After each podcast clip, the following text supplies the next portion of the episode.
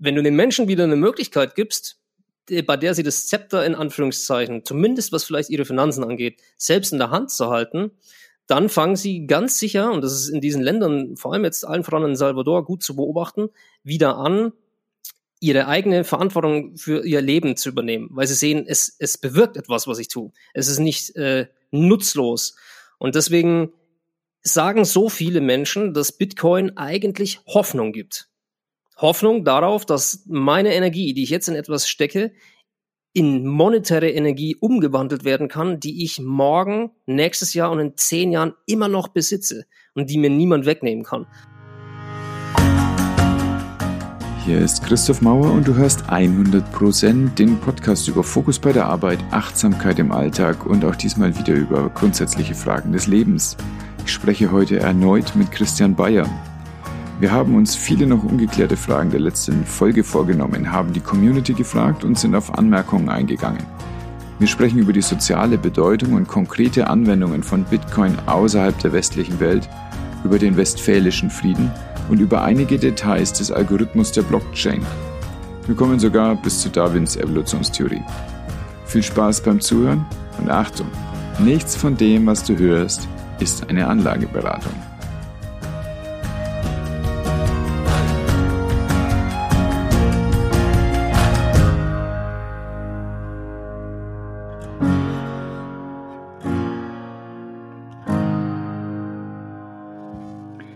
Herzlich willkommen, Christian Bayer. Wir treffen uns zum zweiten Mal, zum zweiten Mal auch zu dem Thema Kryptoassets, Kryptowährungen und wir haben in den letzten zwei Wochen uns noch weiter Gedanken gemacht. Du hast dir heute stundenlang Gedanken gemacht und ich bin mhm. sehr, sehr freudig erregt und gespannt auf das Sperrfeuer deiner Gedanken, was da jetzt rauskommen wird. Wir haben aus der Community Sachen gesammelt, auf die wir eingehen wollen und wir haben uns selber noch Gedanken gemacht zu dem, was wir in der letzten Folge besprochen haben und wo wir vielleicht den Eindruck hatten, dass man das noch ein bisschen anders erklären könnte, um einige Details in einen anderen Kontext zu setzen.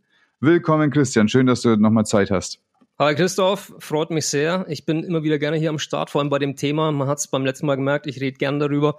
Ich hoffe, dass wir heute noch ein paar äh, Unklarheiten aus dem Weg räumen können und auf ein paar Dinge ein bisschen genauer eingehen werden.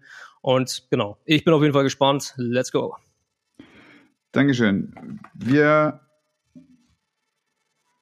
könnten anfangen mit den Sachen, die du dir heute über den Tag gedacht hast, oder? Du hattest mir direkt nach mhm. unserer Folge eine E-Mail geschrieben, wo du gesagt hast, so, es gibt hier noch ein, zwei Sachen, die müssen unbedingt benannt werden. Genau. Ähm, also was wir beim letzten Mal, ich habe es noch genau vor Augen, da hattest du mich nach dem Wert von Bitcoin gefragt, woher dann eigentlich der Wert äh, eines Bitcoins kommt. Und dann sind wir unglaublich weit abgedriftet und sind nie wieder zurück zum Thema des Werts eines Bitcoins gekommen, was sehr schade war, weil da, da geht es ja im Prinzip genau um die, die Mutter aller Fragen, woher kommt der Wert von Geld? Damit meinst du den inneren Wert von Bitcoin jetzt? Also nicht den tagesaktuellen Wert. Exakt. Also ich rede nicht von, von der Kursbewertung, sondern ähm, was macht einen Bitcoin wertvoll sozusagen oder was macht einen Euro wertvoll ähm, als, als Tauschmedium, als Zahlungsmittel? Wie funktioniert das überhaupt, dass wir Geld in der Form, in der wir, der der wir es kennen, als Zahlungsmittel überhaupt akzeptieren? Mhm. Deswegen im Prinzip muss man sich immer die Frage stellen, ob es diesen inneren Wert, den du gerade angesprochen hattest, diesen intrinsischen Wert von Dingen oder von Geld überhaupt gibt. Weil eigentlich sind sich sehr schlaue Menschen darüber einig, dass im Prinzip alles, was sich in unserer Welt befindet, keinen per se intrinsischen Wert hat, sondern immer in Relation zu einer Person, die diesen Wert für sich findet, steht möglicherweise sind die einzigen Dinge, die wirklich einen intrinsischen Wert haben, zumindest für Lebewesen, Licht, Luft und Wasser. Aber auch da, wenn du einen Biologen fragst, wirst du ähm, Organismen finden, die in unglaublich lebensfeindlichen Umgebungen, zumindest für uns Menschen, existieren können und mit Mikromengen an Licht, Wasser und Luft überleben und dann teilweise noch sehr viel länger als wir. Also auch da sieht man, es, es kommt auf die Relation an, wer benötigt sozusagen diesen Wert. Mhm.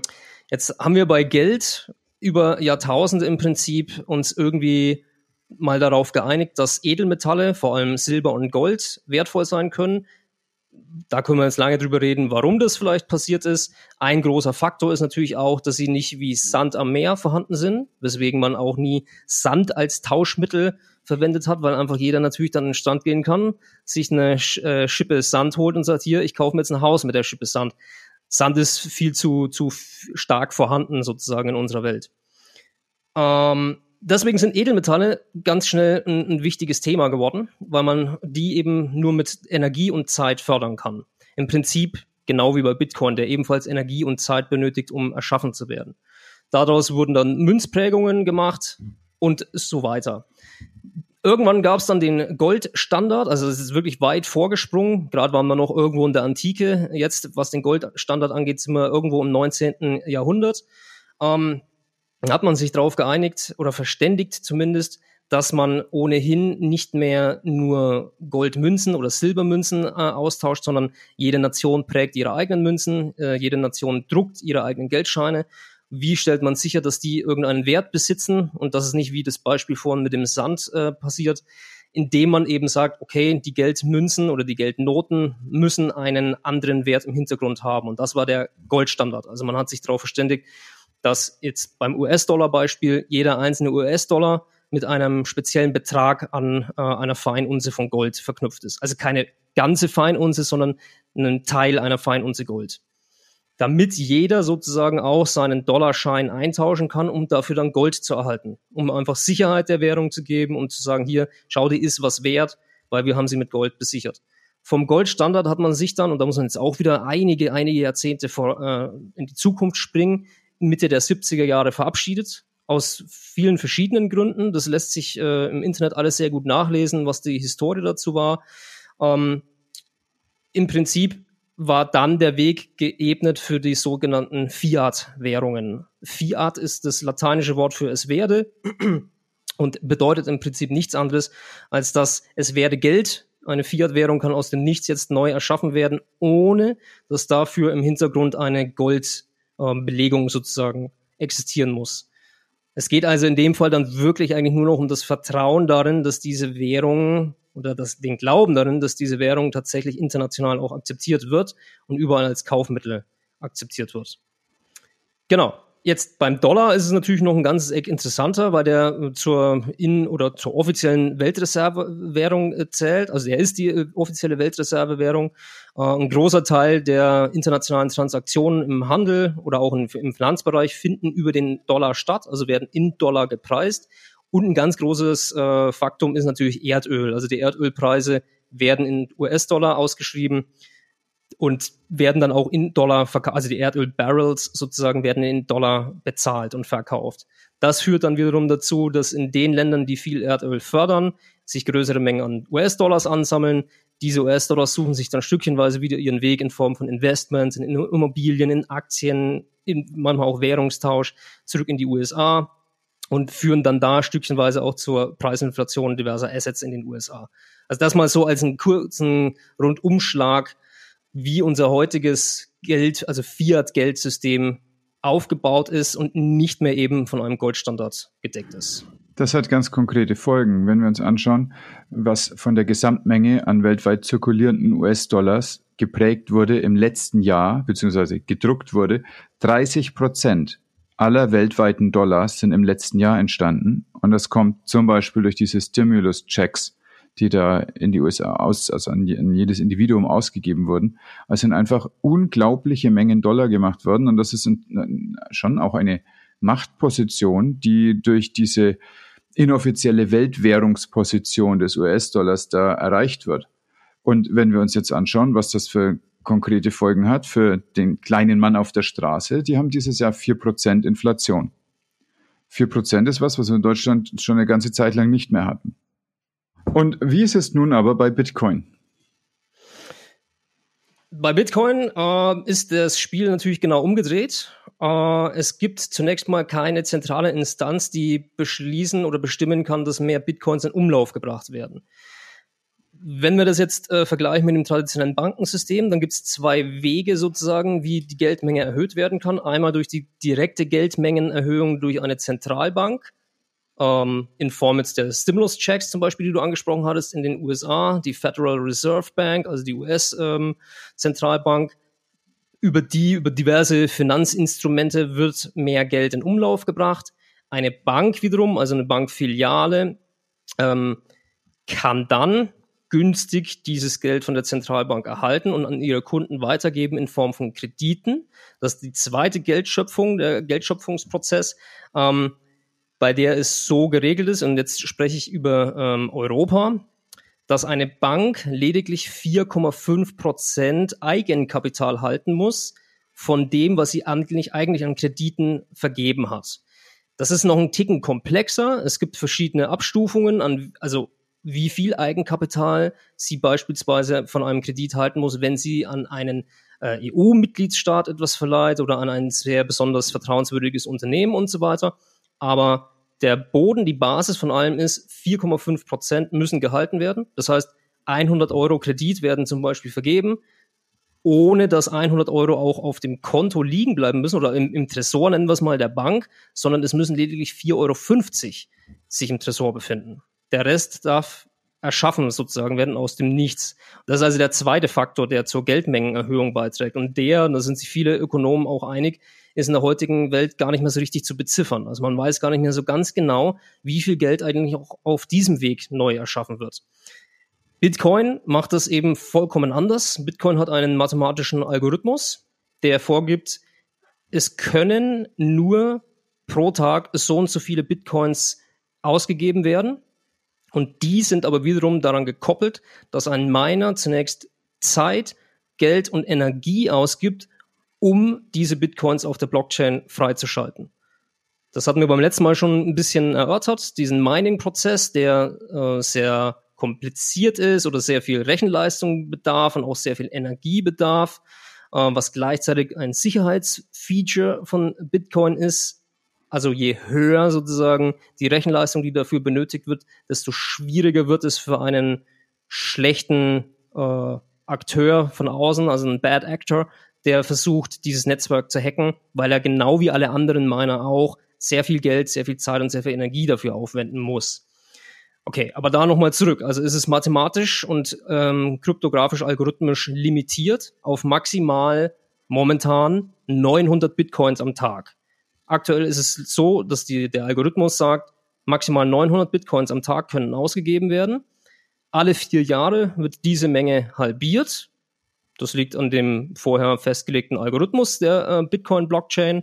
Und so geht dann dieses Spiel immer weiter. Alle vier Jahre wird es wieder halbiert und wieder halbiert, sodass im Vergleich zu einem inflationären Geldsystem Bitcoin ein deflationäres Geldsystem bedeutet, bei dem eben auf lange Sicht immer weniger Geld im Umlauf kommt als mehr Geld.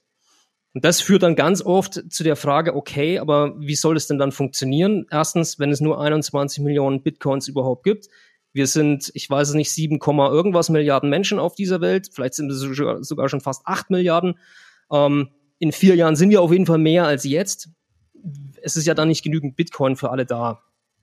Das ist ein ganz wichtiger Faktor, der vielen und mir inklusive am Anfang überhaupt nicht bewusst war, dass ein einzelner Bitcoin acht Dezimalstellen besitzt. Also er, er ist unterteilbar in viele, viele kleine man nennt sie in der Kryptowelt Satoshis, zu Ehren Satoshi Nakamotos, dem Erfinder und Begründer äh, der Bitcoin-Blockchain.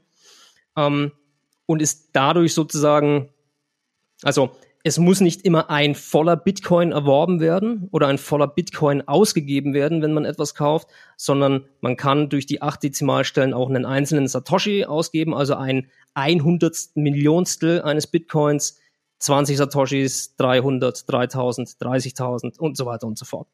Ähm, genau, also die achte Dezimalstelle eines Bitcoins äh, geben dem Ganzen nochmal mehr Flexibilität.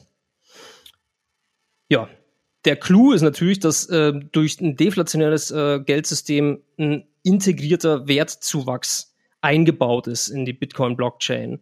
Also es ist mathematisch gar nicht anders möglich sozusagen, dass der Wert über die Zeit steigt, weil immer weniger insgesamt vorhanden sind. Wir haben jetzt ungefähr 18,7 Millionen Bitcoins bereits im Umlauf, sind also noch irgendwie anderthalb Millionen plus minus, ähm, habe ich richtig gerechnet, zwei Millionen, 2,3 Millionen äh, in etwa noch im Umlauf. äh, also die noch in Umlauf gegeben werden können über die nächsten Jahrzehnte.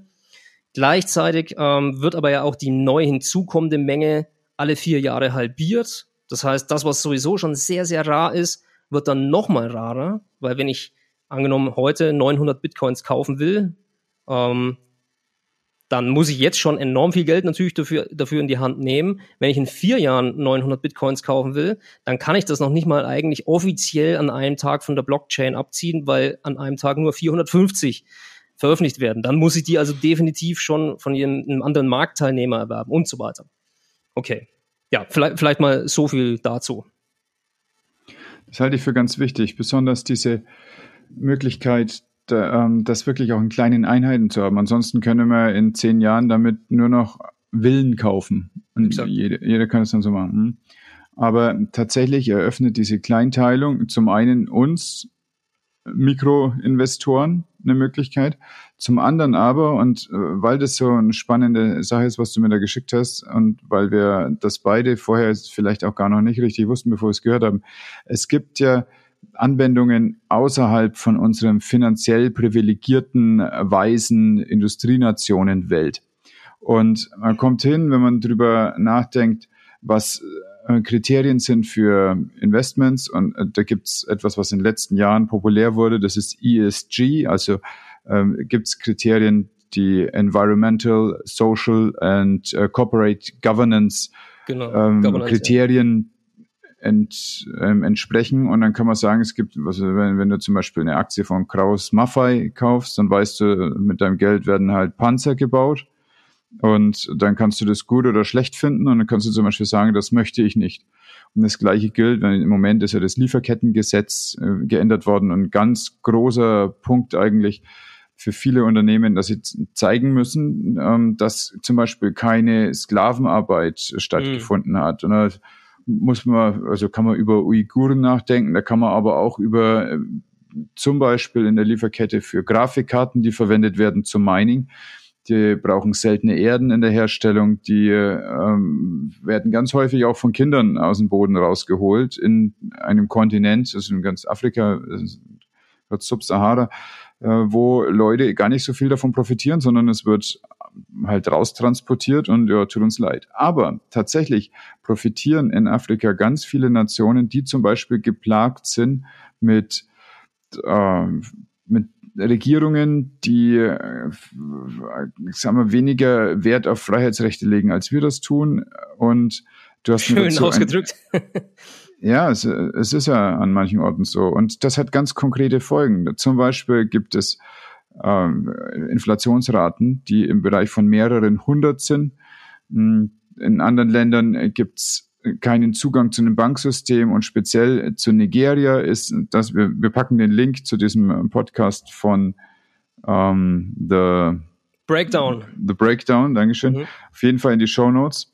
Und äh, speziell über Nigeria habe ich vorher noch nie nachgedacht. Das ist eine Wirtschaftsmacht auf dem afrikanischen Kontinent mit 200 Millionen Einwohnern. Das sind also etwa 80 Prozent der Einwohner der USA, jetzt mal so grob über den Daumen gepeilt. Und ich hatte keine Ahnung davon. Und es ist aber auch ein Land mit ganz vielen, ganz viel Unternehmergeist, ganz viele Selbstständige, die dort arbeiten, die das aber auch machen müssen, weil es zum Beispiel keine so Großfirmeninfrastruktur gibt. Aber vor allem ist es eine äh, eine Region, wo die Hälfte der Leute keinen Zugang hat zum Bankensystem, mhm. aber Zugang zu einem Telefon. Und wir kennen es jetzt so, dass wir halt vor einem Laptop sitzen, dass wir dann ähm, uns an eine Bank anmelden und dann über eine IBAN ein äh, Geld äh, auf eine Kryptobörse schicken und dann haben wir irgendwann einen Bitcoin. Dort funktioniert das alles ganz mobil über die Hand in das Telefon rein und es ist dort eine wichtige Ersatzwährung geworden. Also neben der de jure Währung gibt es dann noch eine zweite de facto Währung, mhm. äh, die Leute schützt genau vor dieser Inflation, mit der irgendwann einfach auch deine Familie nicht mehr ernährt werden kann, wenn du einen ganz normalen Job hast und nebenher rauscht mit einer großen Inflation. Jetzt Nigeria hat keine 300 Prozent, das war Sudan, wenn ich mich richtig erinnere. Aber ähm, ich habe heute Morgen wegen was anderem nach Nigeria geguckt und da ist die Inflation auch bei 12 Prozent. Das ist sicherlich was. Also 12 Prozent ist schon schrecklich genug. Das muss man jetzt mal nur jemandem beibringen, dass sich die Währung gerade, also die Kaufkraft um 12 Prozent verringert hat und das Ganze vielleicht in einem Monat, bei, bei anderen ist es in einem Jahr. Äh, Zimbabwe auf dem afrikanischen Kontinent äh, hat ja schon zweimal quasi total bankrott erklärt. Also die mussten die, die eigene Währung sogar nochmal resetten, komplett neu aufsetzen, weil man irgendwo um 80.000 Prozent Inflationsbereich lag. Absoluter Wahnsinn und innerhalb von zwei oder drei Jahren. Hm. Also das nur als, als kleinen, kleinen Einschub. Genau so ist es. Und eben da kommt dieser ähm, Social-Aspekt mit rein. Das heißt, Bitcoin ermächtigt dort ganze Landstriche, viele Millionen Menschen, dass sie eine Art Planungssicherheit für ihr Leben und für ihre Familie bekommen. Und das ohne, dass sich Mittelsmänner bereichern können. Mhm. Und ich denke, das ist ein ganz, ganz wichtiger Aspekt an allen Kryptoassets, aber eben durch die Verbreitung, ganz besonders äh, bei dem Bitcoin, dass es keine Bank gibt, die im Hintergrund sich ihre Prozent abzweigt. Es gibt, es gibt einfach niemanden, der irgendwas macht, mhm. sondern du machst es peer-to-peer. -peer. Und du zahlst, klar, du zahlst an die Miner einen Teil davon, ne, also eine kleine Gebühr. Die bauen aber kein Haus davon, sondern die kümmern sich, dass der Laden weiterläuft. Die, deren hauptsächliches Interesse ist ja, Bitcoin zu erhalten. Deswegen machen sie die Arbeit ähm, und es ist natürlich in Ordnung äh, mit der Transaktionsgebühr, dass man die da äh, entrichtet sozusagen. Die aber auch, da kommen wir dann gleich noch drauf, durch so äh, spezielle Software-Applikationen wie das Lightning Network umgangen werden können. Also da, da hake ich, hake ich vielleicht gleich nochmal drauf ein, aber zum sozialen Aspekt, ähm, ist das wirklich etwas, was wir immer aus den Augen lassen, weil wir das in unserer Welt, also Bitcoin oder Kryptowährungen an sich in unserer Welt hauptsächlich als Spekulationsinstrument betrachten und weniger als eine Notwendigkeit, um, wie du gerade schon gesagt hast, das eigene Überleben der Familie zu gewährleisten, in Form von, wo sichere ich die paar mickrigen Mücken, die ich überhaupt habe, in einer Währung ein, damit sie morgen überhaupt noch Kaufkraft besitzen. Äh, und dieses Beispiel gibt es ja auch in Südamerika. Das ist nie, natürlich nicht nur äh, in Afrika der Fall. Ähm, und deswegen sind diese Länder in Afrika, wie du gerade angesprochen hast, einige dieser Länder dort, Nigeria allen voran und in Südamerika allen voran El Salvador so scharf auf, auf Bitcoin und Kryptowährungen.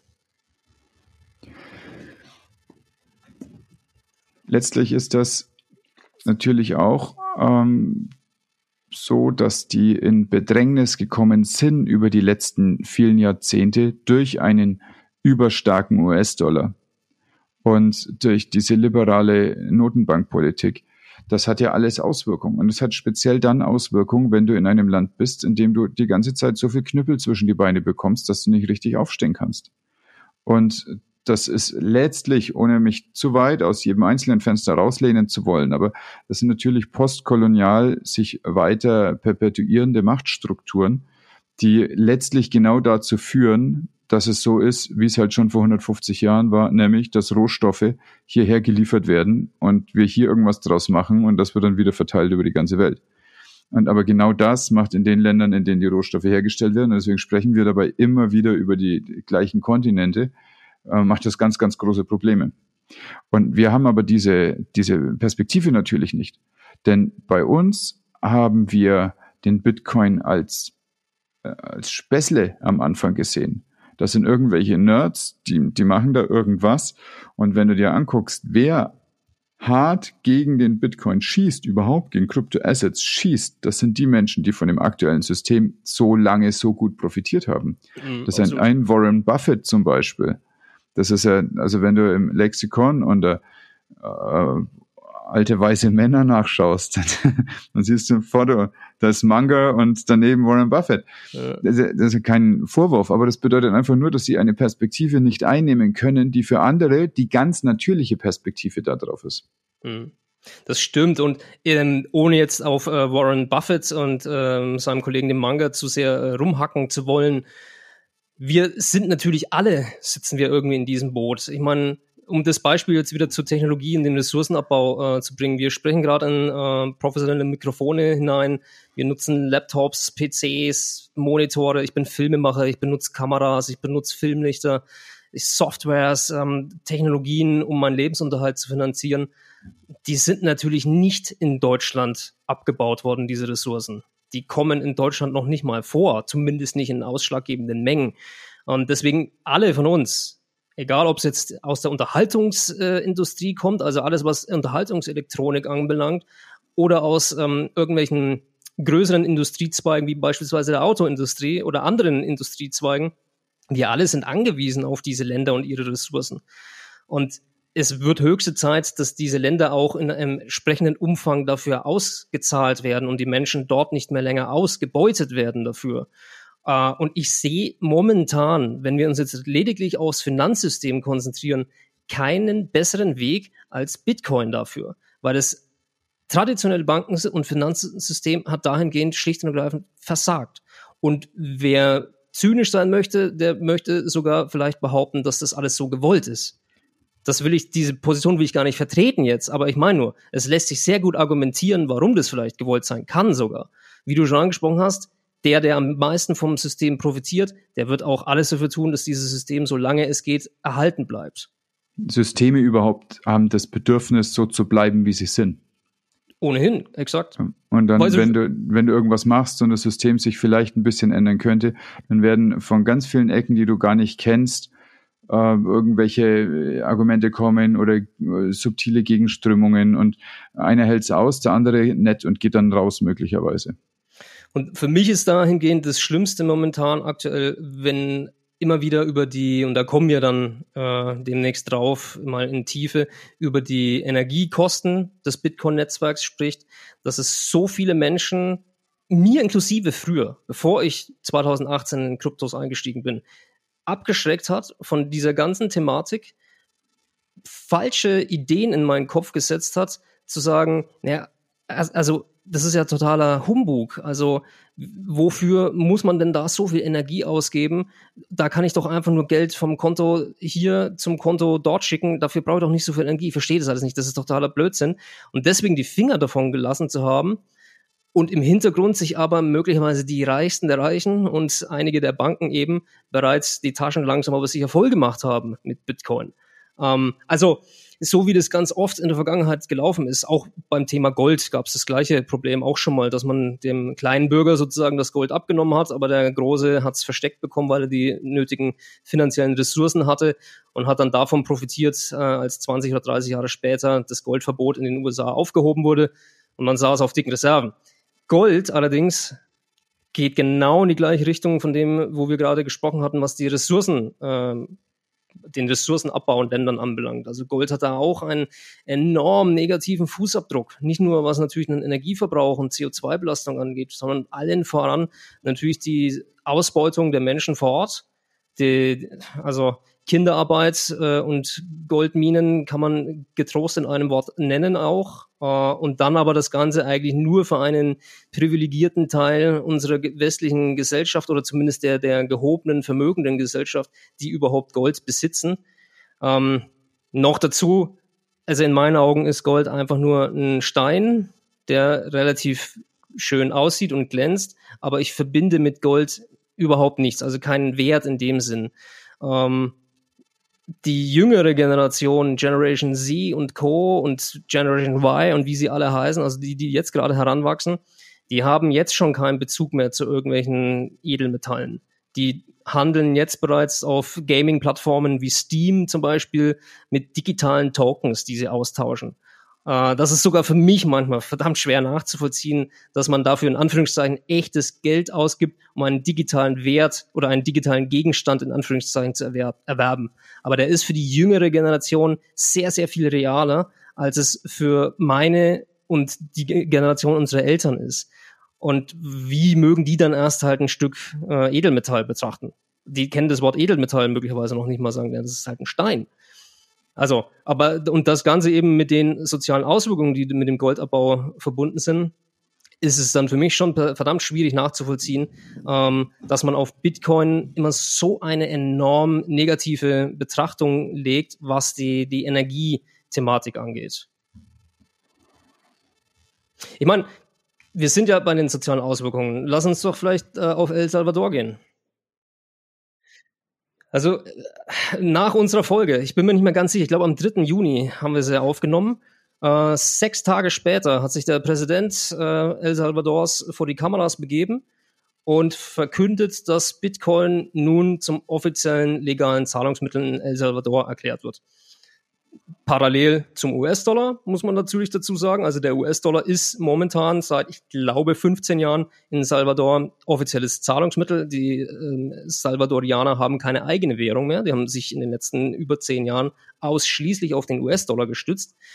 Ähm, haben aber dann eben jetzt beschlossen, der Bitcoin wird zum legalen Zahlungsmittel erhoben die Idee ähm, des Präsidenten, und das ist natürlich nicht nur der Präsident gewesen, der das bestimmt hat, sondern es gab eine Abstimmung dazu im Parlament und die wurde mit äh, großer, äh, über zwei Drittel Mehrheit äh, akzeptiert, also angenommen, dass dieser Schritt getätigt wird und war zu großen Teilen eben damit verbunden, was wir vorhin schon angesprochen hatten, um sich von der Geldpolitik der US-Notenbanken loszulösen. Also gewissermaßen ein Befreiungsschlag, um wieder eine gewisse Autorität überhaupt zu erlangen, weil es mag vielleicht für die USA und deren Bevölkerung gut gewesen sein, die Stimulus-Checks, genauso wie in Deutschland. Äh, für uns alle in der Corona-Pandemie es sehr hilfreich war, dass uns unter die Arme gegriffen wurde. Aber in den Ländern, in denen ohnehin schon große Armut existiert hat und große wirtschaftliche Probleme, hat sich deren Kaufkraft nochmal entwertet, weil die nicht so viele Dollars halten wie der Rest jetzt der Welt. Die, deren Geldmenge sozusagen ist gleich geblieben an Dollars, aber die im Rest der Welt ist gestiegen. Deswegen ist ihre eigene Kaufkraft enorm gesunken. Also das ist so ein ganz, ganz großer Beweggrund gewesen, auch für den Präsidenten eben, um dieses Thema voranzutreiben. Und der zweite enorm wichtige äh, Beweggrund war, dass Salvador zu über 20, also deren Bruttoinlandsprodukt, also die Menge sozusagen, der Wert aller Produkte, Waren und Güter, die ein Land produziert, davon 20 Prozent von dieser, äh, dieser Menge, dieses Wertes, stammen aus Auslandsüberweisungen. Also von Salvadorianern, die im Ausland leben, dort Geld verdienen und an ihre Familien Geld zurückschicken. Über 20 Prozent. Also ich habe hier eine Grafik, damit man mal vielleicht in Vergleich setzen kann, ähm, was es sonst so also auf der Welt für, für Zahlen dahingehend gibt. Nigeria hatten wir vorhin äh, angesprochen. Das sind es ähm, Ah, das ist jetzt bei Nigeria nicht in Prozent angegeben, das sind 25 Milliarden, aber man kann es vergleichen mit, ähm, also in Prozenten mit Honduras, 21,4 Prozent des Bruttoinlandsprodukts stammt aus Auslandsüberweisungen, Haiti 34 Prozent, ähm, Nepal fast 30 Prozent, Tonga fast 40 Prozent, Irrsinn. Also wenn man sich überlegt, dass 20 Prozent des eigentlichen Wertes einer, einer ähm, Produktionskette in Anführungszeichen eines Landes aus dem Ausland stammt durch Überweisungen, dann ist es ziemlich heftig. Warum ist es jetzt aber so wichtig gewesen für Salvador, ähm, dann dahingehend Bitcoin als legales Zahlungsmittel einzuführen? Zum einen ähm, hat es einen steuerlichen Hintergrund gehabt, weil wenn Überweisungen in einer Fremdwährung, in dem Fall war es noch nicht eine Währung, sondern es war dann ein, ein äh, Investmentvehikel sozusagen aus dem Ausland getätigt wird, fallen Steuern an. Und die Menschen, die aber Kleinstbeträge in ihr Land zurücksenden, wenn denen dann darauf noch Steuern äh, anfallen, dann bleibt quasi am Schluss nichts mehr übrig. Da wollte, Sie zahlen ja eh schon die Gebühr. Also normal exakt. wird es ja über Western Union oder sowas verschickt und die bedienen sich ja mit großen Taschen. Ganz, ganz wichtiger Punkt. Gut, dass du das jetzt nochmal ansprichst. Ähm, das ist der eigentliche Knackpunkt an diesen Überweisungen. Also wenn ein Überweisungsträger wie Western Union ähm, sagt, okay, du kannst bei uns zum Beispiel Bargeld einzahlen, wir transferieren es in ein anderes Land und dort kann die Person beispielsweise sich das Ganze in Bargeld abholen oder in digitaler Form oder auf ein Handy oder ein Konto überwiesen bekommen, dann fallen Gebühren an. Die höchsten Gebühren fallen an, wenn das Ganze in Bargeld stattfinden soll und die Gebühren steigen, je nachdem, in welches Land etwas überwiesen wird. Und das ist der nächste große, große Knackpunkt an Western Union, ähm, der seit 2015, seit den großen Flüchtlingsströmungen weltweit, immer stärker sich herauskristallisiert hat, dass anscheinend diese Finanzdienstleister, die Geldüberweisungen von einem Land ins andere tätigen, sich immer mehr daran bereichert haben, indem sie ausgerechnet die Gebühren für die Länder, aus denen die geflüchteten Menschen stammen, stückchenweise erhöht haben still und klammheimlich im Hintergrund,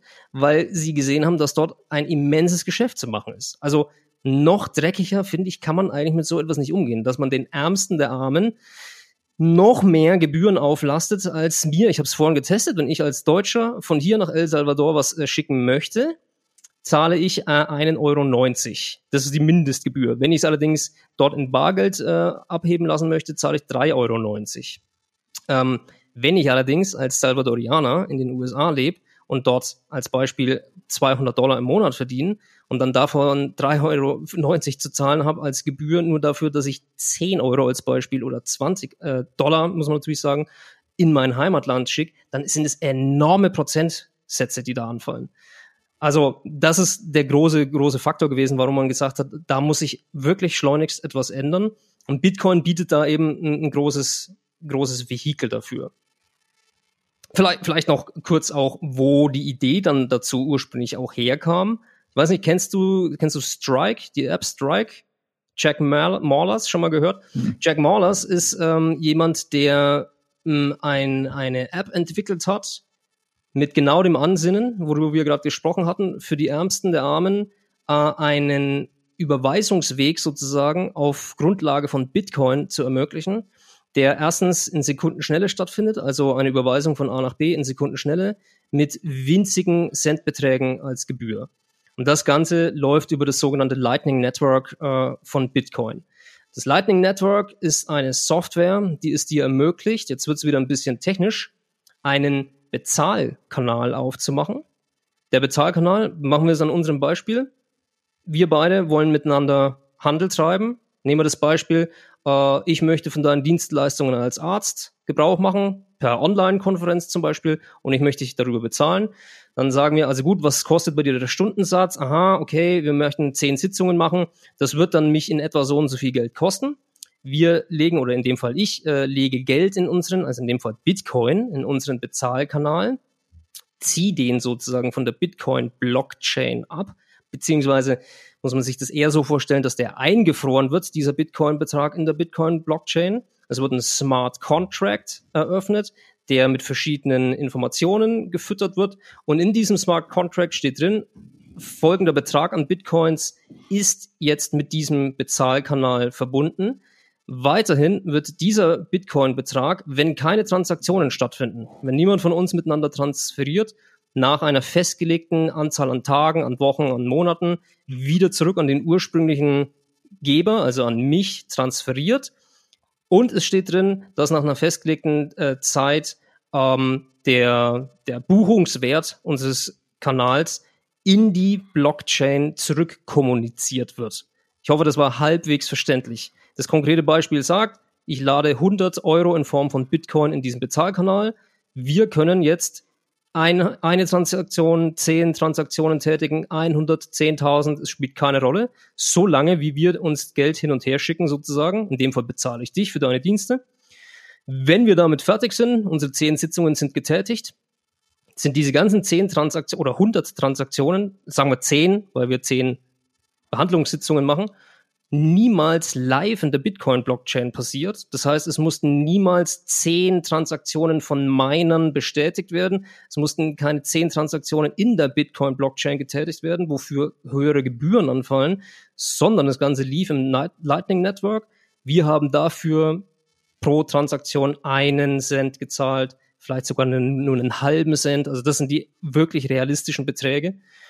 Am Schluss, wenn wir damit fertig sind, äh, beenden wir das Ganze mit dem Smart Contract, kommunizieren den Endbetrag lediglich in die Blockchain zurück und dafür wird dann eine wirkliche Transaktion auf der Bitcoin-Blockchain fällig. Und dafür zahlen wir dann die etwas höhere Gebühr.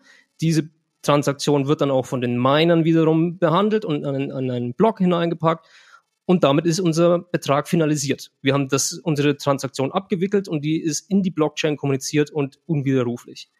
Und dieses Lightning Network ist eben ausschlaggebend und der Schlüssel letzten Endes für das Überweisungsdilemma, was wir gerade eben angesprochen hatten. Was eben Jack Malas mit seiner App Strike damals in El Salvador mit ein paar Salvadorianern einfach angefangen hat. Ohne, ohne Kooperation mit irgendwelchen Politikern vor Ort, sondern der hat davon gehört, dass die Salvadorianer ein Riesenproblem haben, dass die aber auch den sogenannten äh, Bitcoin Beach dort am Aufbauen sind. Das ist ein, Areal an einem Strand in Salvador in El Sonte, der Region El Sonte, wo sich einfach ein paar Local Streetworker zusammengetan haben und gesagt haben, hey, wir müssen dafür sorgen, erstens, dass wir die Kids, die bei uns auf der Straße rumlungern, irgendwie von der Straße holen und denen eine Beschäftigung, eine Arbeit und vor allem auch einfach einen Nutzen äh, geben, einen Mehrwert im Leben.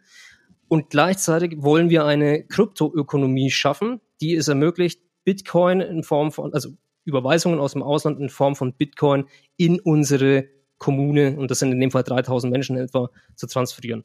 Da ist Strike mit Jack Maulers rein, da haben die dann angefangen, diese App zu entwickeln. Und das hat so große Furore erzeugt, dass stückchenweise eben der Präsident davon mitbekommen hat. Und es war lange Zeit auch nicht klar, was jetzt passiert. Also wendet sich der Präsident dagegen, wenden sich die Parlamentarier dagegen. Es kann ja genauso gut passieren, dass man da eindrückt und sagt, ähm, ihr versucht hier ein paralleles Geldsystem aufzubauen. Das unterbinden wir, wie es China immer wieder versucht, zum Beispiel ja jetzt auch gerade eben. Aber die Salvadorianer, allen voran der Präsident, haben dieses System empfangen, umarmt und gesagt, das ist die wahrscheinlich beste Möglichkeit für unsere Nation, um aus dem Loch, in dem wir stecken, wieder herauszukommen. Nice. Ich mag die Geschichte. Sehr, sehr schön. Ja. ja. Es ist, man darf natürlich nicht vergessen, ähm, es ist nicht so, dass jetzt das gesamte Land äh, gerade eben Bitcoins transferiert in dieser Sekunde, dass jeder Einzelne nur noch mit einer Crypto-Wallet rumläuft und Bitcoins kauft und verkauft oder bezahlt damit. Äh, vielleicht auch zum technischen Prozess, wie das in, in Salvador überhaupt gerade eben angehen. Also ähm, man hört oft die Kritik, jemand, der keinen Zugang zum Internet hat zum Beispiel oder keinen PC hat in dem Fall, äh, kann eigentlich gar nicht wirklich an der Crypto-Community teilnehmen. Der Clou ist, dass du lediglich ein Smartphone benötigst, äh, auf dem du eine Bitcoin-Wallet installierst. Ein Smartphone ist in der heutigen Welt wahrscheinlich das meistverbreitetste technische Instrument schlechthin. Ja, es wird Menschen geben, die auch kein Smartphone besitzen. Ich würde aber behaupten, dass die Anzahl der Menschen immer mehr schwindet. Also es ist definitiv nicht mehr so wie vor vielleicht acht Jahren oder zehn Jahren, wo man sagen musste, naja, also ein Smartphone kostet halt auch 1000 Dollar. Heute kriegst du im Prinzip für ein Zehntel dessen bereits ein ziemlich modernes Gerät, was vor allem, und das ist das Wichtige, absolut mehr als ausreichend ist von der technischen Ausstattung für eine Bitcoin-Wallet, ähm, als es das 1000 Euro Gerät oder Dollar Gerät sein muss. Ähm, ich habe mir vorhin auch erst nochmal Videos angesehen vom Bitcoin Beach dort in Salvador. Das ist wirklich so, dass die dann mit Smartphones voreinander stehen. In dem Fall hat eine Frau Eier gekauft bei einem Mann. Er als Verkäufer hält ihr sein Smartphone hin, da befindet sich ein QR-Code drauf. Sie scannt in ihrer Bitcoin-Wallet den QR-Code ein, bestätigt, dass sie ihm, ich weiß nicht wie viele Satoshis in dem Fall, weil das über das Lightning Network auch wirklich läuft. Also das was ich gerade erwähnt hatte, also ähm, über diese Lightning Network Bezahlkanäle äh, aufgebaut ist. Deswegen hat sie auch keine wirkliche Gebühr dafür zu entrichten. Wie gesagt, vielleicht einen halben Cent. Ähm, bezahlt ihn live damit und das Ganze dauert wenige Sekunden. Zwei oder drei Sekunden. Äh, also es ist sogar noch schneller, wenn ich es damit vergleiche, wenn ich äh, an, der, am, ähm, an der Kasse im Supermarkt beispielsweise mit Karte bezahle, ist es noch schneller als das. Ähm, und es ist zumindest nicht mehr äh, auch, also der Kritikpunkt ist dadurch ausgehebelt, dass es zu lange dauern würde, bis so eine Transaktion absolviert ist.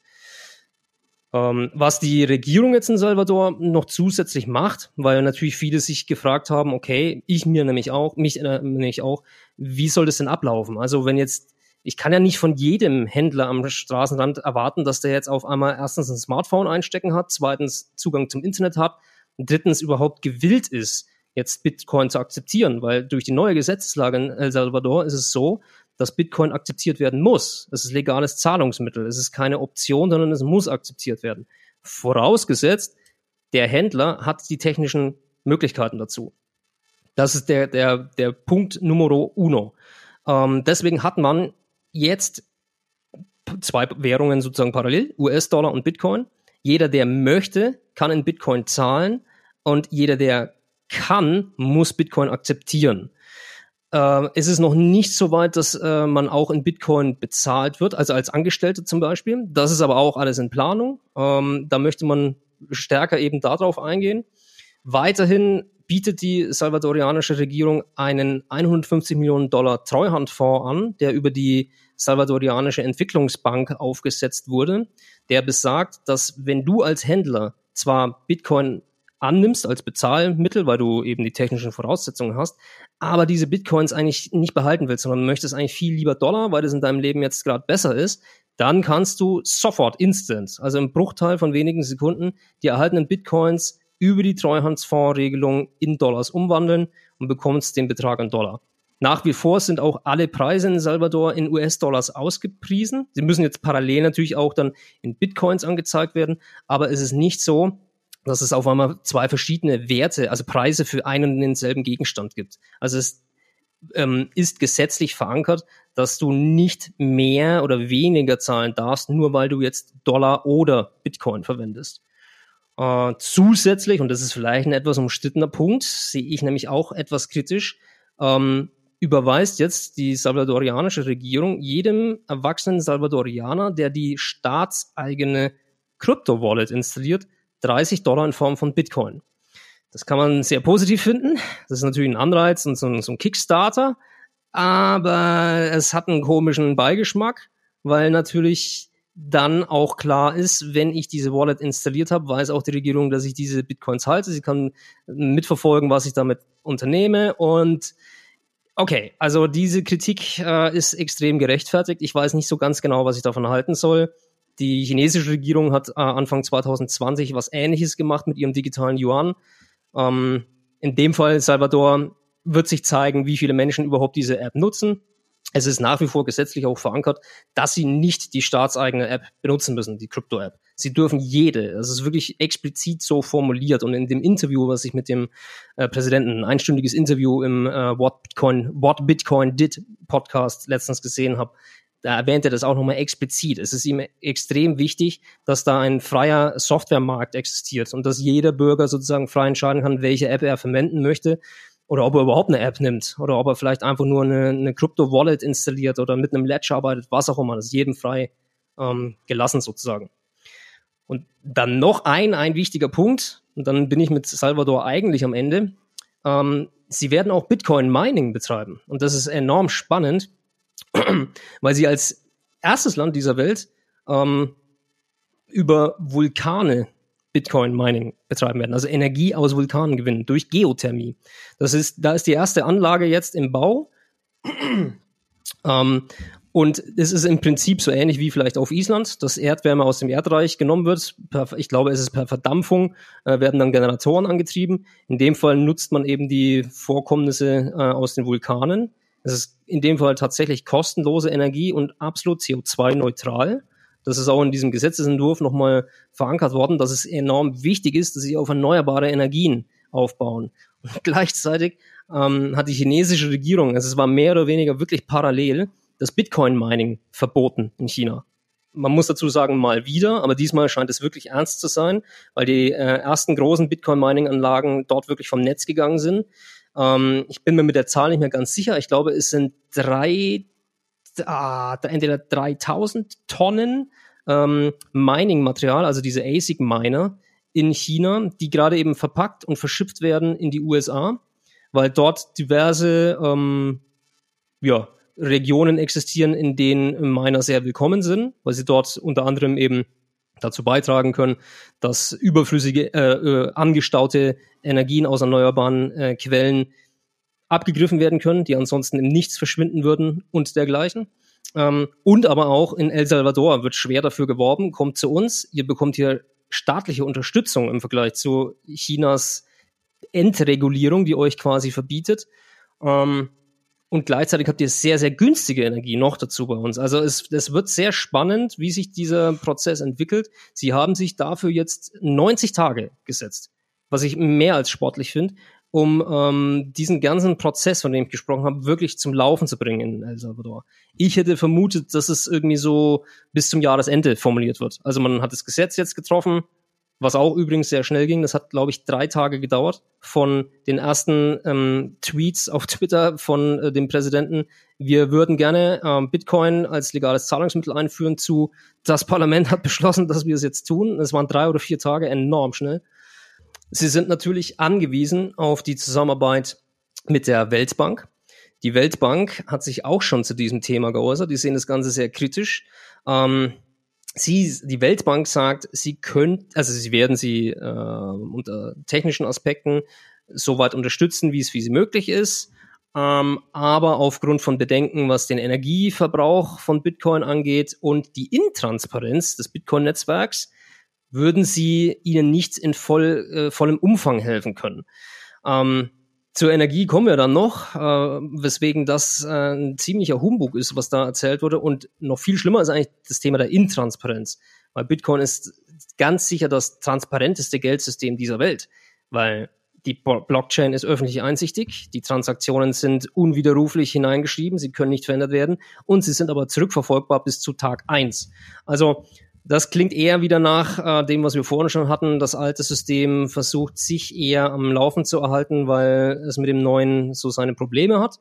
Gleichzeitig ist aber die Weltbank aufgrund ihrer eigenen Statute dazu verpflichtet, Ländern bei der Implementierung und Entwicklung ihrer eigenen Finanzsysteme zu helfen. Und noch dazu ist sie jetzt verpflichtet, und das ist der eigentlich für mich spannendste Aspekt in dieser ganzen Geschichte, Sie sind verpflichtet, jetzt Bitcoin selbst zu akzeptieren, die Weltbank. Weil jeder Mitgliedsstaat seine eigene Landeswährung bei der Weltbank hinterlegen darf und die Weltbank muss, muss sie akzeptieren.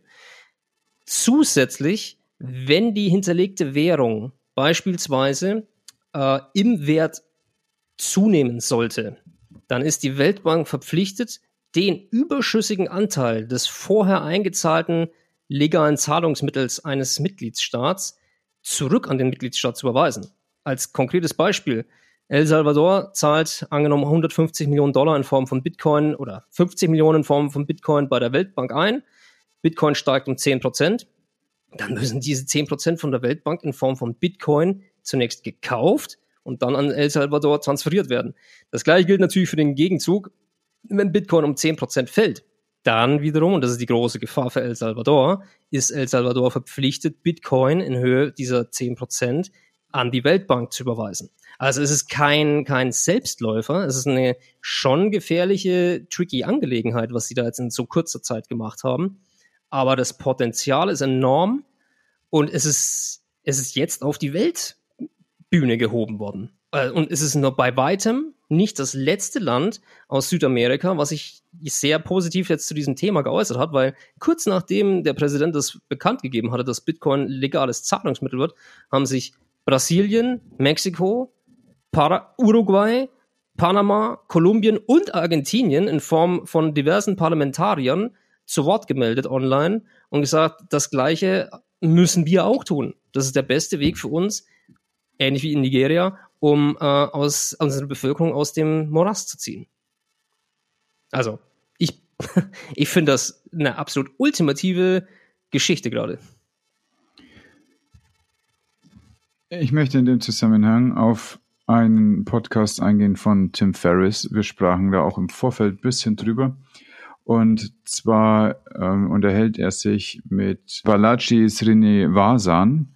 Und das ist ein, ein unglaublich ich habe den Link schon reingeschrieben in die Show Notes, das ist ein unglaublich gehaltvoller und wahnsinnig komplexer Podcast.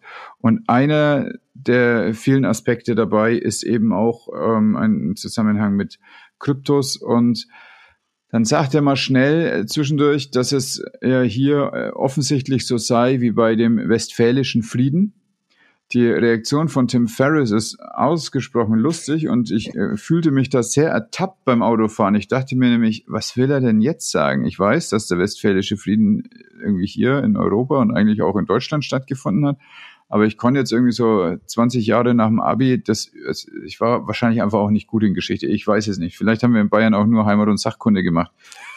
Ich, ich in Bayern kommt es auch nur darauf an. Also. Wahrscheinlich. Ich kann mich nicht erinnern, dass mir die Bedeutung des Westfälischen Friedens klar wurde. Da musste erst also ein Inder mit einem Amerikaner sprechen und erklären, dass wir hier gerade einer Art Westfälischen Friede zuhören. Tim Ferriss lacht dann und sagt, dass es ihm den Tag versüßt, dass äh, Balaji glaubt, dass er was wüsste, mit diesem Wort äh, Peace of Westphalia anzufangen. Und äh, dieses Lachen hat mich dann also ein bisschen auch abholen können. Wir gucken uns also vielleicht gerade etwas an und der, die Analogie zum Westfälischen Frieden ist die, dass damals insbesondere die Religionen voneinander getrennt wurden. Und das war in Deutschland, aber es war eigentlich in ganz Europa, war es die Frage katholisch oder protestantisch. Und das sind zwei wirklich verschiedene Systeme. Und dabei ist das katholische System ein höchst zentralisiertes mit einer äh, mit dem mit dem Stuhl, mit dem heiligen Stuhl Gottes in Rom, im Vatikanstadt und dann das protestantische, wo naja, die Gemeinden schon ganz anders aufgestellt waren für das Verständnis der Schrift, denn die war auf Deutsch und die war nicht mehr auf Latein. Also es ist nicht mehr so gewesen, dass man von Gottes Gnaden irgendeine Segnung bekommen hat, sondern man durfte sich selber damit auseinandersetzen, was da gerade passiert. Und das, was Luther da gemacht hat mit dieser Übersetzung einer lateinischen Schrift in eine für jeden verständliche Sprache, das ist letztlich und so meinte das ähm, Srinivasan, ein genauso disruptives Element wie das, was jetzt gerade passiert und nimmt den Einzelnen in die Verantwortung. Und damals war das eben in die Verantwortung für das eigene spirituelle Wohlergehen und die religiöse Ausrichtung und, und Fundierung. Und jetzt ist es eben das für die Möglichkeit, sich finanziell zu betätigen, ohne dass die ganzen Reglementierungen, die von oben kommen, noch irgendeine Bedeutung hätten. Das ist der eine Aspekt. Aber und der zweite ist auch, der Westfälische Friede ist nicht etwa so gewesen wie, wie ein Blitzschlag, dass das auf einmal passiert ist, sondern ist über Jahre entstanden. Und mhm. mit verschiedenen Aspekten.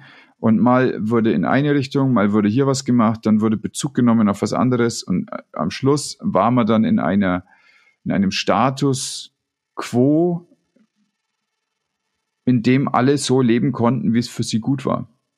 Und möglicherweise betrachten wir gerade genau das, dass hier verschiedene Kämpfe gefochten werden, dass an verschiedenen Stellen ähm, Linien festgezogen werden, klar gemacht werden, auch dieses Profil der Argumentation geschärft wird und dass wir in ein paar Jahren sagen können, es gibt hier die zentralisierte Welt und wenn du zum Beispiel was haben möchtest mit ähm, in Zusammenarbeit mit der Weltbank, dann brauchst du die und die und die und die Regeln, ansonsten passiert ja gar nichts. Und dann gibt es noch etwas Dezentrales, etwas, was peer-to-peer -peer geht, also von Mensch zu Mensch, ohne dass es Mittelsmänner gibt, ohne dass es ein Bottom-up und Top-down-Verfahren gibt von Finanzflüssen, sondern dass es einfach alles auf der Indianerebene bleibt und dadurch eine Ermächtigung stattfindet und aber auch eine Pflicht zur Übernahme von Verantwortung. Das ist ja auch das, was damals die Übersetzung gemacht hat. Und das haben wir jetzt auch, wenn wir Finanzströme übersetzen in handhabbares, in ein, in ein handhabbares Instrument und uns aus der Abhängigkeit rausbewegen. Das ist sehr spannend. Ähm, unter vielen Aspekten, weil, also das letzte, was du jetzt angesprochen hast, mit der, mit der Selbstverantwortung, gerade in den Ländern, die wir jetzt angesprochen hatten, Salvador, Nigeria, Uruguay, Argentinien und Co., da haben sich die Menschen in den letzten Jahrzehnten eigentlich äh, entmächtigt gefühlt. Äh, sie hatten überhaupt keine Möglichkeit mehr. Und da, daraus entsteht Verzweiflung, daraus entstehen dann ganz komische dynamische Prozesse, die ein Land immer weiter in die Misere reiten und am Schluss spaltet es auch ein Land. In anderen Ländern hat es dann wie in Venezuela zu bürgerkriegsähnlichen Zuständen geführt, also wo wirklich Aufstände auf den Straßen stattfinden, Menschen sterben, Kolumbien ähnliches äh, System, in dem die Korruption so weit gegangen ist, dass manch einer sich nicht mal mehr getraut hat, öffentlich etwas anzuprangern, weil klar war, dass du dann vielleicht verschwindest. Äh, wenn du den Menschen wieder eine Möglichkeit gibst, bei der sie das Zepter in Anführungszeichen, zumindest was vielleicht ihre Finanzen angeht, selbst in der Hand zu halten, dann fangen sie ganz sicher, und das ist in diesen Ländern, vor allem jetzt allen voran in Salvador, gut zu beobachten, wieder an, ihre eigene Verantwortung für ihr Leben zu übernehmen, weil sie sehen, es, es bewirkt etwas, was ich tue. Es ist nicht äh, nutzlos. Und deswegen sagen so viele Menschen, dass Bitcoin eigentlich Hoffnung gibt. Hoffnung darauf, dass meine Energie, die ich jetzt in etwas stecke, in monetäre Energie umgewandelt werden kann, die ich morgen, nächstes Jahr und in zehn Jahren immer noch besitze und die mir niemand wegnehmen kann.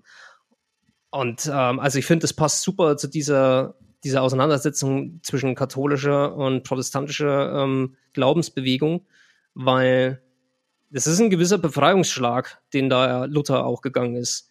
Und da hast du aber zu kämpfen, weil die alte Strömung möchte die Kontrolle nicht aufgeben, weil du von der Kontrolle immer sehr, sehr viel hast, wenn sie zentralisiert ist. Du kannst vor allem ja auch bestimmen, wie jemand anderes, wie viel Macht jemand anderes hat, wenn du die Kontrolle hältst.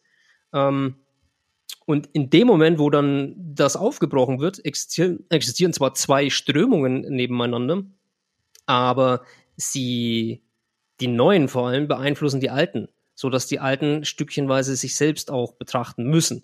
Und das führt zu Veränderungen, die für alle eigentlich nur positiv sein kann. Ja, die, übrigens weitere Analogie, die mir gerade einfällt, ist, er hatte ja auch ein White Paper und hat es damals dann an die Kirchtür ja. da in Wittenberg geschlagen. Ein etwas äh, analogeres White Paper, exakt. ja, stimmt, aber natürlich, er hat da seine, seine Ideen formuliert, gesammelt und den Mut vor allem auch aufgebracht. In dem Fall kann man fast sogar sagen, den größeren Mut als Satoshi Nakamoto, weil er ein bekanntes Gesicht war. Und er war angreifbar. Man hätte ihn ja ums Eck räumen können. Also, die, die Parallelen existieren schon, was das Thema angeht, auf jeden Fall, ja. Hm. Ja, das würde dann auch bedeuten, wenn wir uns mal angucken, was so in den nächsten Jahrzehnten passiert, dass hier gerade tatsächlich ein, ein System sich entwickelt, eine möglicherweise, wir können es vielleicht eine Glaubensrichtung sagen, eine Art, die Welt zu sehen und zu verstehen, die gekommen ist, um zu bleiben. Und vielleicht ist das, was das eigentlich bedeutet, dieser westfälische Frieden, er ist nicht dazu da gewesen, irgendetwas auszumerzen, sondern er ist dazu da gewesen, um einen Raum zu geben, in dem man sich nicht so sehr auf die Eier geht. Mhm. Enorm wichtig. Also vor allem jetzt ja auch wieder spätestens durch 2020 Pandemie äh, zu beobachten, wie wir uns alle online zerfleischen, weil jeder eine Meinung vertritt zu etwas und äh, also diese Spaltung in unserer Gesellschaft ist so groß geworden, die war vorher schon enorm durch die, die, die ähm, Reichen zu Armen, äh, die, die, wie, wie heißt sie, die Schere? Ähm, also die Schere zwischen Reichen und Armen sozusagen ist ja immer größer geworden. Die Schere zwischen Mächtigen und Unmächtigen ist immer größer geworden. Dann früher, wenn wir jetzt vom westfälischen äh, Frieden sprechen, in diesen Zeiten war auch noch ganz oft vertreten die Schere zwischen Wissenden oder Gebildeten, nennen wir sie, und Ungebildeten. Und den gleichen dynamischen Prozess haben wir heute ja auch wieder. Je, je schlechter deine Bildung und je schwieriger äh, dein sozialer Stand, desto geringer sind deine Aufstiegschancen in unserer Welt. Ähm, und ein ein zentrales System ermöglicht dir da wenige Möglichkeiten, dich vom Boden sozusagen hochzuarbeiten. Die Möglichkeiten gibt's, aber mh, mm, es bedarf unglaublicher Kraftanstrengung, um sich von unten sozusagen nach oben hochzuarbeiten, egal in welchen Bereichen. Und, und Glück. Und Glück, natürlich, eine gehörige Portion Glück. Selbstverständlich, weil das, was wir als Glück haben, dass wir nun mal in der westlichen Welt geboren wurden, das war's. Da haben wir beide nichts dazu beigetragen. Das ist, das ist mehr als die halbe Miete. Das sind wahrscheinlich 80 oder 90 Prozent. Und dann müssen wir uns eigentlich beide fragen, vielleicht, warum wir dann nicht zu den erfolgreichsten Menschen dieses Planeten geworden sind, obwohl wir doch eigentlich so einen verdammt guten Startpunkt haben. Also, das mal nur so dahingestellt.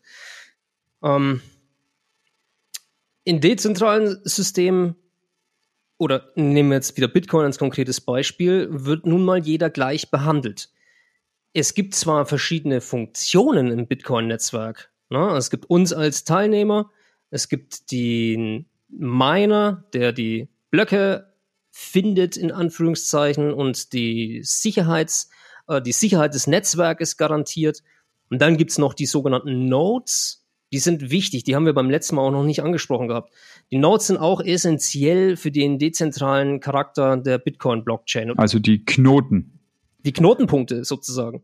Weil eine Node gibt es in zwei Ausführungen. Es gibt eine sogenannte Full Node und eine Light Node. Eine Node beinhaltet, wenn sie eine sogenannte Full Node ist, also eine vollständige Node, ein vollständiger Knotenpunkt, beinhaltet sie alle bisher stattgefundenen Transaktionen einer Blockchain. Das ist der eigentliche Clou ja auch, weswegen diese Blockchain-Einträge unwiderruflich sind, weil jede Full Node im Netzwerk sieht die. Und wenn dann eine andere Node sich anknüpft und sagt, ähm, ich habe da was anderes, dann sagt das Netzwerk, das stimmt aber nicht, weil wir sind 10.000 zu 1 und dann haben 10.000 wohl die richtige Kopie und du hast die falsche. Eine Light Node hat nicht die gesamte Transaktionshistorie, weil nämlich damit auch ein großer ähm, Datenspeicher verbunden ist. Ich bin mir bei Bitcoin jetzt nicht sicher, wie groß die Datenmenge ist. Ich glaube, es liegt im knappen 1 Terabyte Bereich. Also wenn du die gesamte, vielleicht sind es nur 800 Gigabyte, wenn du die gesamten Transaktionen der letzten zwölf Jahre sozusagen in Form der Blockchain auf deine Full Node transferierst, brauchst du ungefähr plus minus ein Terabyte an Speicherplatz dafür. Ähm, deswegen hat auch nicht jeder einen Full Node. Und eine Node, in dem Fall eine Full Node, muss immer online sein, damit sie überhaupt im Netzwerk auch Transaktionen, ja, sozusagen kontrollieren kann. Eine Light Node ist da eben leichter aufgebaut. Die hat nicht alle Transaktionen in sich, sondern die hat nur sozusagen die notwendigsten Informationen, um sicher gehen zu können, dass das, was ihr jetzt angezeigt wird als neue Transaktion, mit den alten Transaktionen übereinstimmt. Aber es ist eben nicht das vollkommene äh, die vollkommene, der vollkommene Buchungsvorgang sozusagen aller Buchungen vorhanden. Ähm, genau. Aber das sind eben drei verschiedene Funktionen. Aber es gibt niemanden, der sozusagen bestimmen könnte, was denn dann jetzt gemacht wird in diesem Netzwerk, sondern es müssen alle sozusagen gleichzeitig daran teilnehmen und nur so kann das Netzwerk existieren.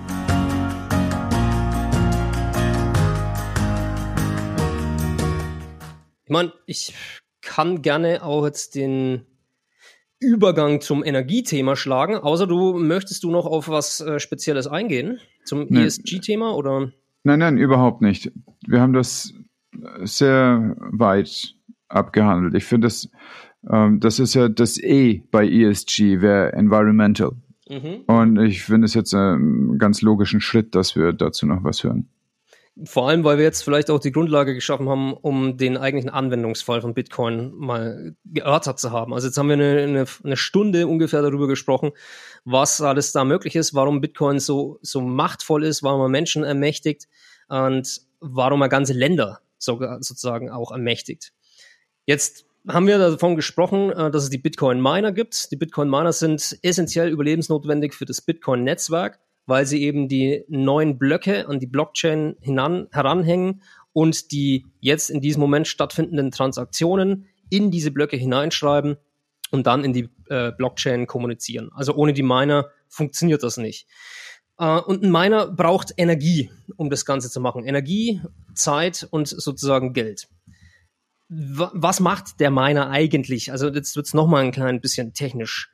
Uh, der Miner muss eine sogenannte Nonce finden. Nonce ist ein Kürzel für Number Only Used Once. N-O-N-C-E. Das ist Kryptographen-Sprech. Das habe ich gelernt. Das verwendet man. Diese Nonce ist eine einmalig vorkommende Zahl auch. Die kommt sozusagen nicht zweimal vor, nicht dreimal, sondern die ist einmalig. Die musst du finden. Diese Nonce muss in Kombination mit den Daten, den Informationen des vorherigen Blocks zusammen verschlüsselt werden und dann einen speziellen Wert ergeben, den der Bitcoin Blockchain-Algorithmus vorgibt. Der Bitcoin Blockchain-Algorithmus sagt, das, was bei diesem Hash, dem sogenannten Hash der Verschlüsselung herauskommt, muss mit vielen verschiedenen Nullen beginnen und ich lege fest, wie viele Nullen das sein sollen.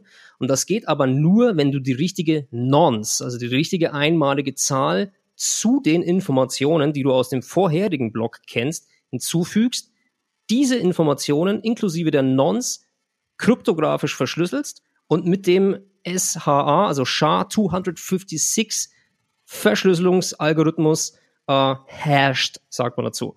Dann wird dir dieser Schlüsselwert angegeben. So, das war jetzt ein Brett. Ich, ich weiß, das ist auch für mich immer wieder mega komplex, diesen Inhalt halbwegs überhaupt verständlich rüberzubringen, geschweige denn ihn selbst zu verstehen.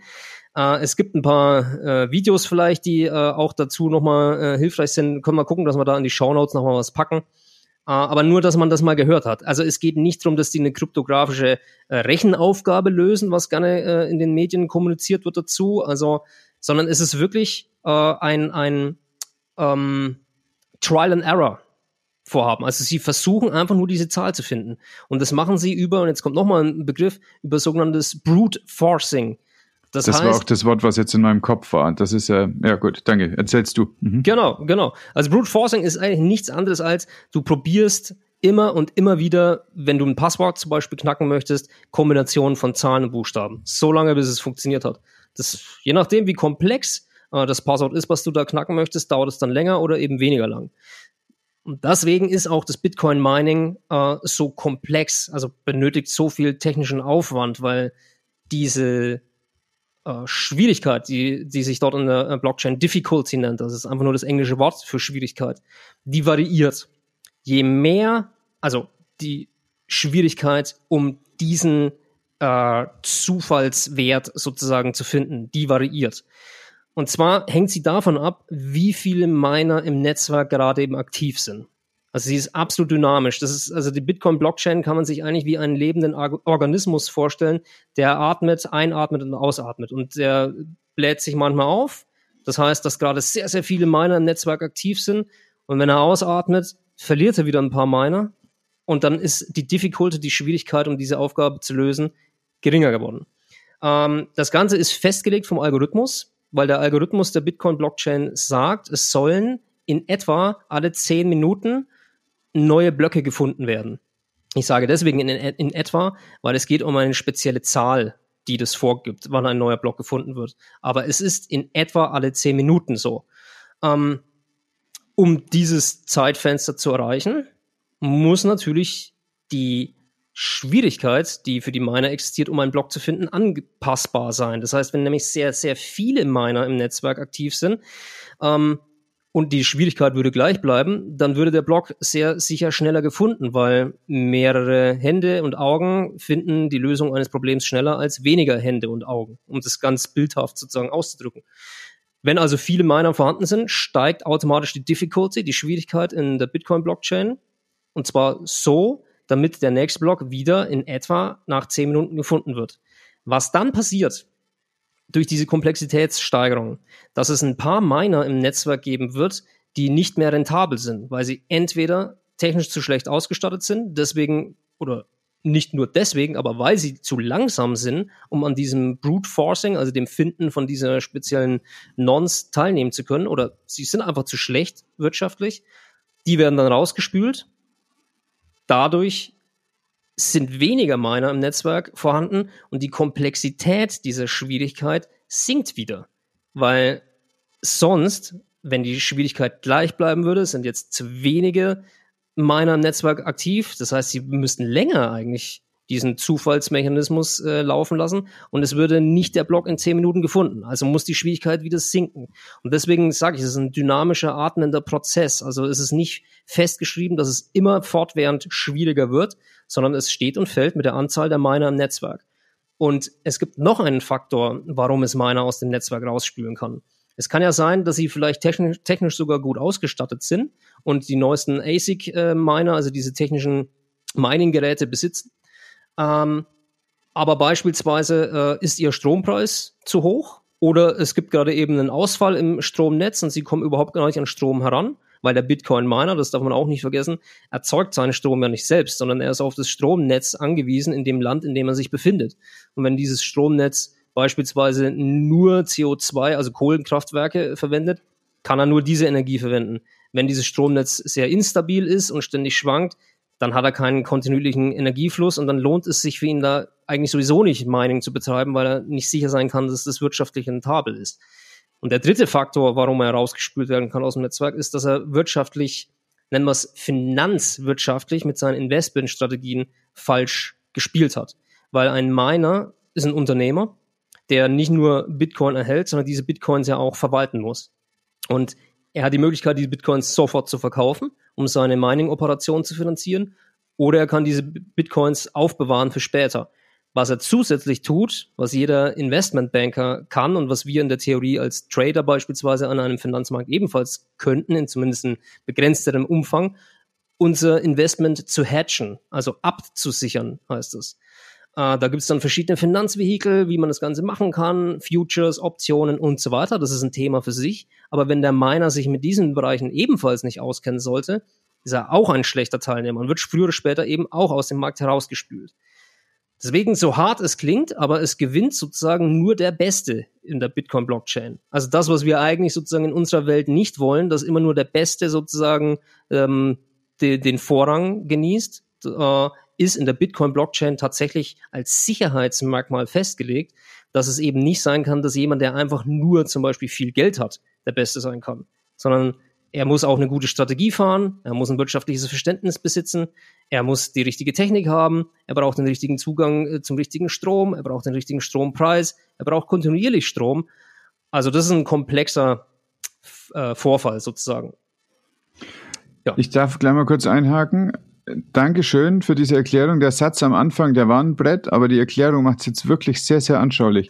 Ich empfinde das als ganz interessanten äh, negativen äh, Feedback-Loop, also eine negative Feedback-Schleife, wie wir das übrigens in der Medizin die ganze Zeit haben. Also ganz viel von der Hormonsteuerung funktioniert genauso, wie du gerade das Pulsieren des Netzwerks beschrieben hast. Und das führt eben dazu, dass Sachen sich anpassen können an veränderte Umstände.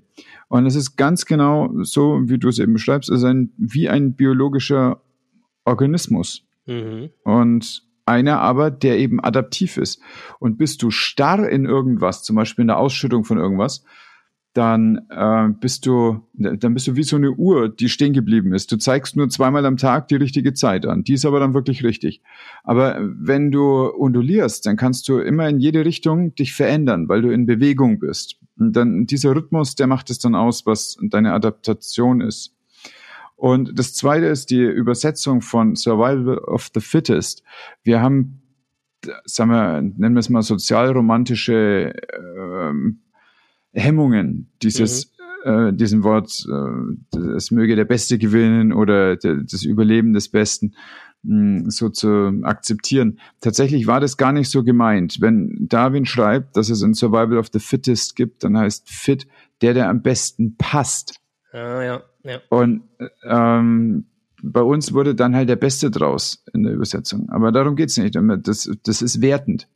Also fit, fit wäre nicht werten. Der Beste eher eine, eine Anpassung wertend. sozusagen. Genau, so. Mhm. Der, der sich am besten anpassen kann an die aktuell herrschenden Umstände, an das, was gerade passiert.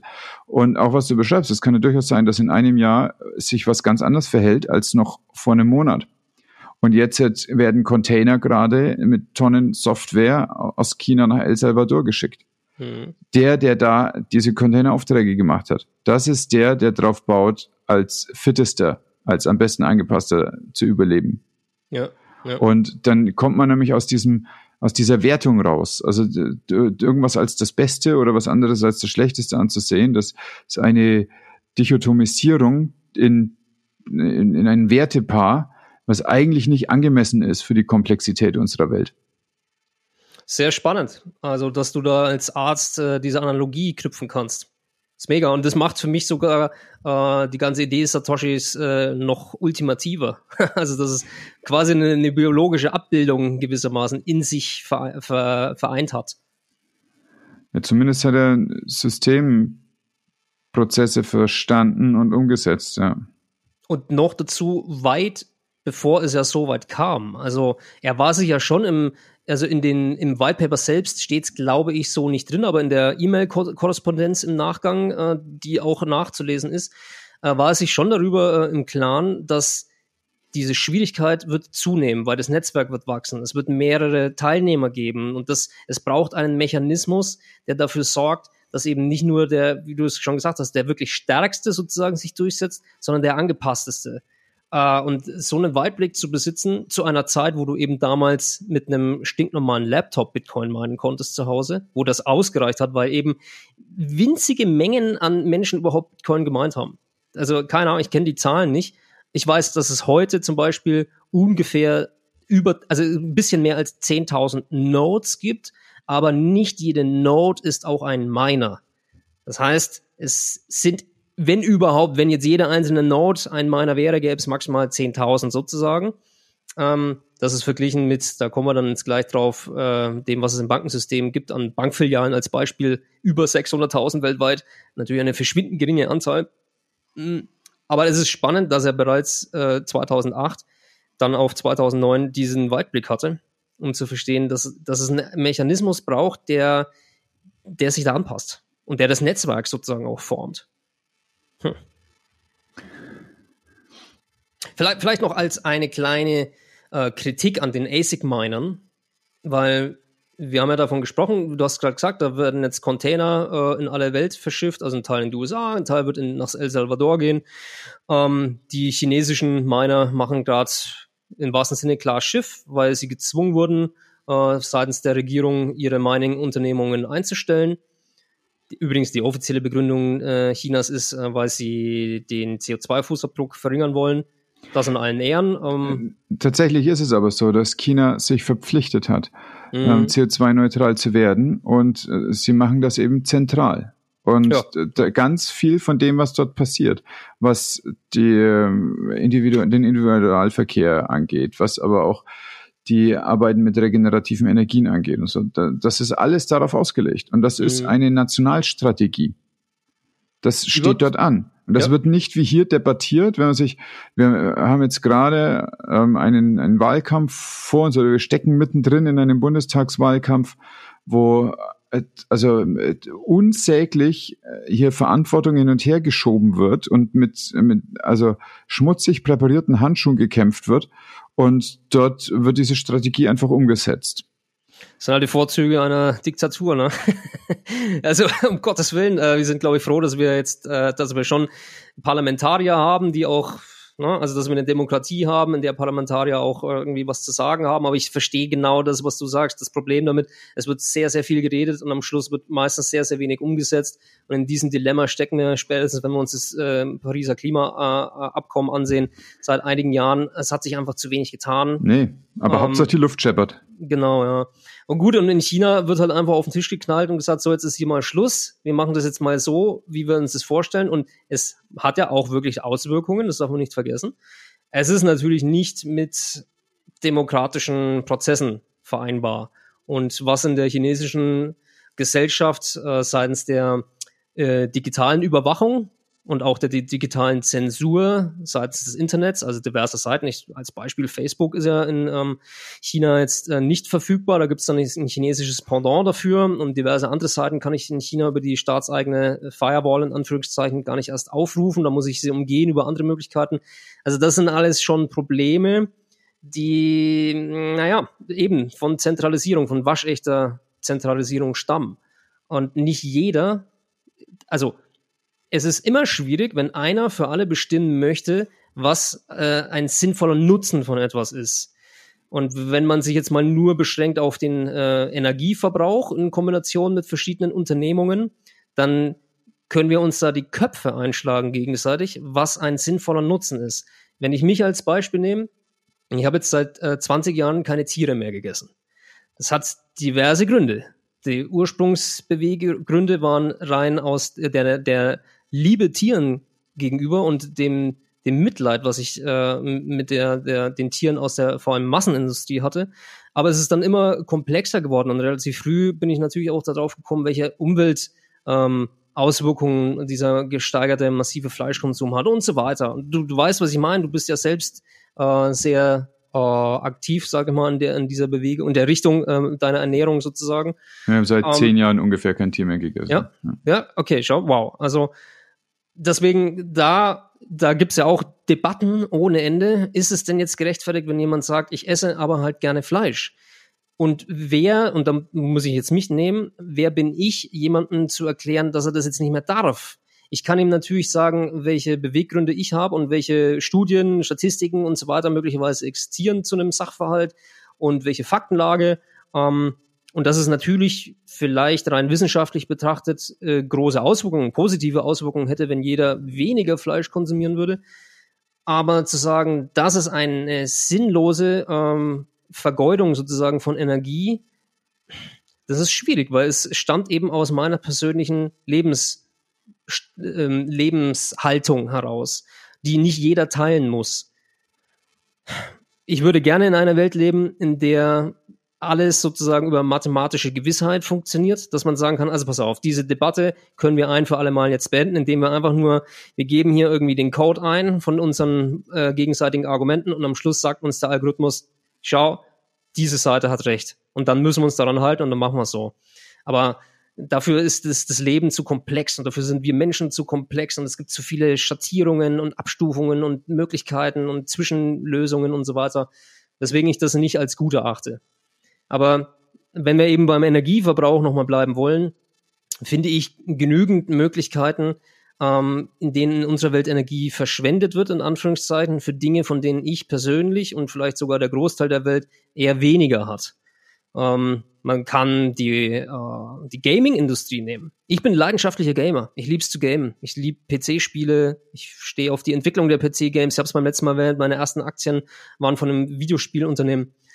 Aber ähm, wenn ich meine Freundin frage, dann sagt die, also dann wäre sie sehr sicher jemand, der sagt, du, das ist ziemlich Energieverschwendung. Das braucht doch keiner oder ich brauche es zumindest nicht. Also, oder dafür technische Gerätschaften zu erzeugen, äh, Grafikkarten beispielsweise oder Spielkonsolen oder Gaming-PCs. Ich bin in der, ähm, in der glücklichen Position, dass ich als Filmemacher sowieso einen sehr leistungsstarken Rechner benötige, der dann, und das habe ich dann vor ein paar Jahren dann irgendwann bemerkt, auch sich verdammt gut eignet, um darauf zu zocken halt. Also gut, ne, jetzt kann man dann natürlich auch fragen, ja, aber die Filme, die ich jetzt drehe, ist das denn jetzt eine sinnvolle Energie? äh, sozusagen. Bringt es dann irgend oder ist es ein Mehrwert überhaupt für die Welt? Also du merkst, was ich damit sagen will, ist, wir drehen uns da irgendwann im Kreis, wenn wir das immer gegeneinander aufwiegen wollen. Wenn ich jetzt speziell über Bitcoin spreche, dann sehe ich zumindest bei Bitcoin einen sehr validen Nutzen von Energieverbrauch. Weil das, was wir bisher besprochen hatten, sind so globale Auswirkungen und für in der Tat jeden einzelnen Menschen auf diesem Planeten. Es wird keiner explodiert. Es ist niemand dabei, der, ähm, weil er zu wenig Geld hat oder so, da explodiert wird.